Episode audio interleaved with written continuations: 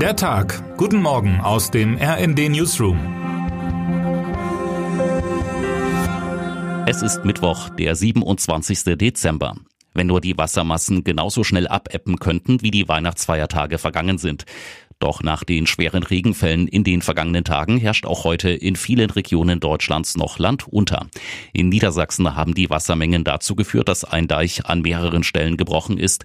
Viele andere Deiche sind aufgeweicht und instabil geworden. Weit über 1000 Menschen wurden landesweit bereits evakuiert.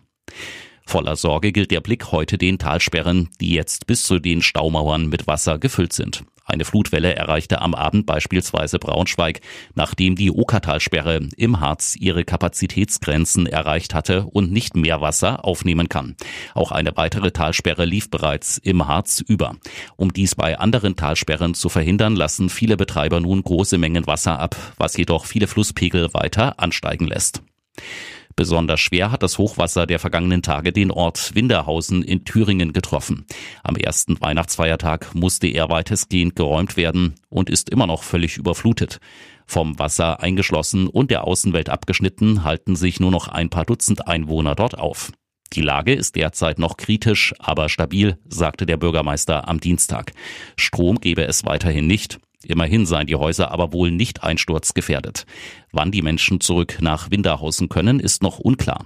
Das gestiegene Grundwasser könne nur langsam abfließen. Das ist wie eine Badewanne, die vollgelaufen ist, so der Bürgermeister. Heute will der Katastrophenschutz erneut beraten.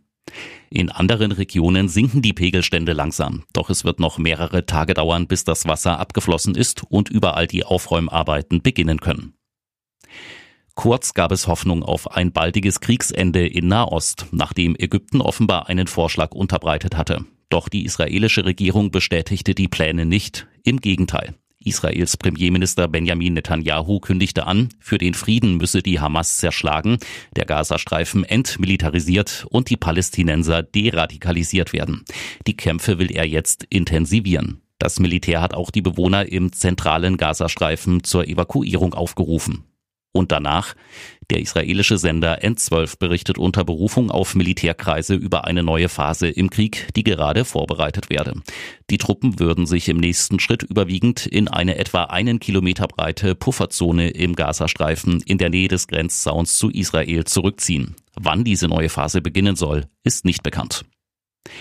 In den sozialen Medien konnte man in den letzten Tagen wieder perfekte Weihnachtsbäume und beeindruckende Zwölf-Gänge-Menüs von wunderhübschen Social-Media-Stars bewundern.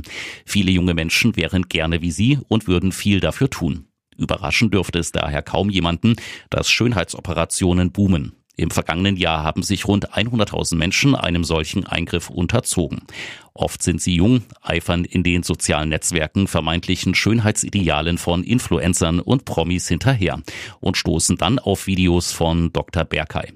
Sie ist nicht nur Fachärztin für ästhetische und plastische Chirurgie, sondern hat auch mehr als 100.000 Follower auf TikTok. Ein großer Teil ihrer Patienten wird durch soziale Netzwerke auf sie aufmerksam. Ich kann Menschen selbstbewusster machen, sie von Komplexen befreien, sodass sie einen besseren Partner im Leben finden oder in ihrem Job sicherer auftreten, sagte sie unserem R&D-Team, das eine Patientin bei der Operation begleitet hat. Wie verändert Social Media das Geschäft mit der Schönheit und wo sind die Grenzen? Antworten auf diese Fragen und spannende Blicke hinter die Kulissen liefert unsere sehr sehenswerte Kurzdokumentation, die ich Ihnen heute Morgen ans Herz legen möchte. Und keine Sorge, am Ende muss jeder selbst entscheiden, ob er sich wirklich unters Messer legen möchte. Und jetzt wünschen wir Ihnen einen guten Start in den Tag. Autor Sven Christian Schulz, am Mikrofon Philipp Rösler. Mit rnd.de, der Webseite des Redaktionsnetzwerks Deutschland, halten wir Sie durchgehend auf dem neuesten Stand. Alle Artikel aus diesem Newsletter finden Sie immer auf rnd.de slash der Tag.